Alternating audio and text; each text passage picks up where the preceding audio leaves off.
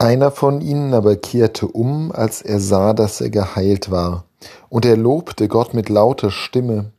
Er warf sich vor den Füßen Jesu zu Boden und dankte ihm. Dieser Mann war aus Samarien.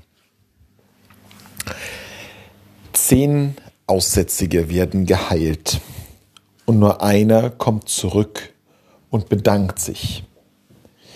Nur einer ist so weit, dass er versteht, dass hier etwas passiert ist, wo Beziehung gestiftet wurde.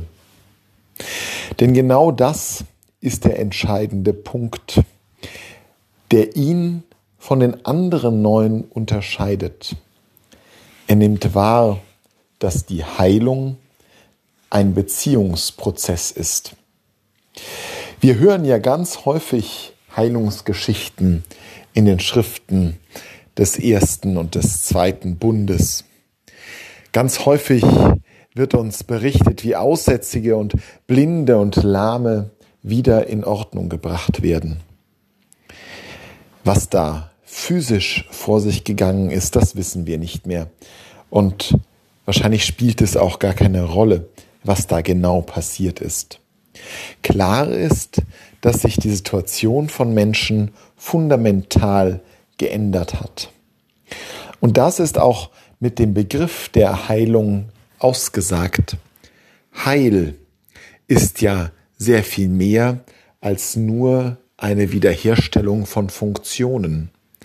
Heil ist ein ganzheitliches, ein den ganzen Menschen erfassendes Veränderungsaggregat. Wenn Heil geschieht, dann geschieht zugleich Verwandlung. Es ist nicht ein kleiner Fix, der irgendwo angebracht wird, sondern ein Mensch wird verändert. Und das passiert auch bei diesen Aussätzigen. Sie alle werden verändert, doch nicht alle erkennen das. Sie sehen nur auf die äußerliche Heilung, darauf, dass ihr Aussatz jetzt verschwunden ist und gehen ihres Lebens weiter. Der aber, der zurückkehrt zu Jesus, hat verstanden, dass mit der äußerlichen Heilung auch etwas Innerliches einhergegangen ist. Ja, in einigen der Heilungsgeschichten Jesu begegnet es uns ja, dass Gott hier ein Werk vollbringt, das nicht bloß das Physische verändert. Jesus selbst sagt mehrfach, geh, deine Sünden sind dir vergeben. Und das sagt er eben nicht, weil hier jemand aufgrund seiner Sünden erkrankt wäre, weil es eine Strafe Gottes gewesen wäre, sondern er sagt es, weil eben die körperliche Heilung nur ein Teil und nicht einmal der wesentliche dessen ist, was dort geschieht. Jesus baut Beziehungen auf und das stiftet Heil. Diese Beziehungen bedürfen aber unseres, unserer Erwiderung.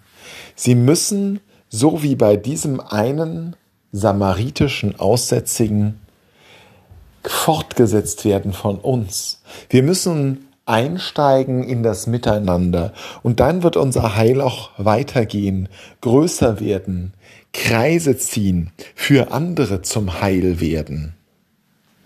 Das ist es, was Jesus in dem Samariter sieht.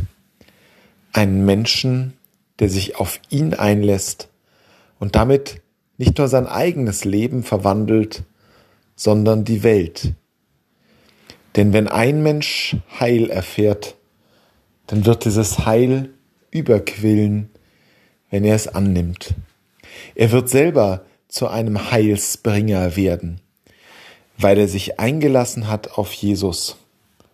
Und wir können uns gut vorstellen, wie viele Jahre nach dem Tod und der Auferstehung Jesu dieser eine Aussätzige noch in seinem Umfeld, bei seinen Freunden, seiner Verwandtschaft bei den Menschen, denen er begegnet, von diesem Jesus spricht und in seinen Augen, in seinen Händen und in seinem Herzen das fortwirkt, weiterlebt.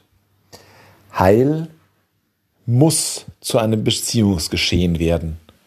Gott ist nicht der Reparaturbetrieb für den Menschen, sondern er möchte den Menschen ganz zu seinem Freund, zu seinem Gegenüber machen, zu seinem Kind, in einer unauslöschlichen Beziehung des Vertrauens, des Glücks und des Friedens.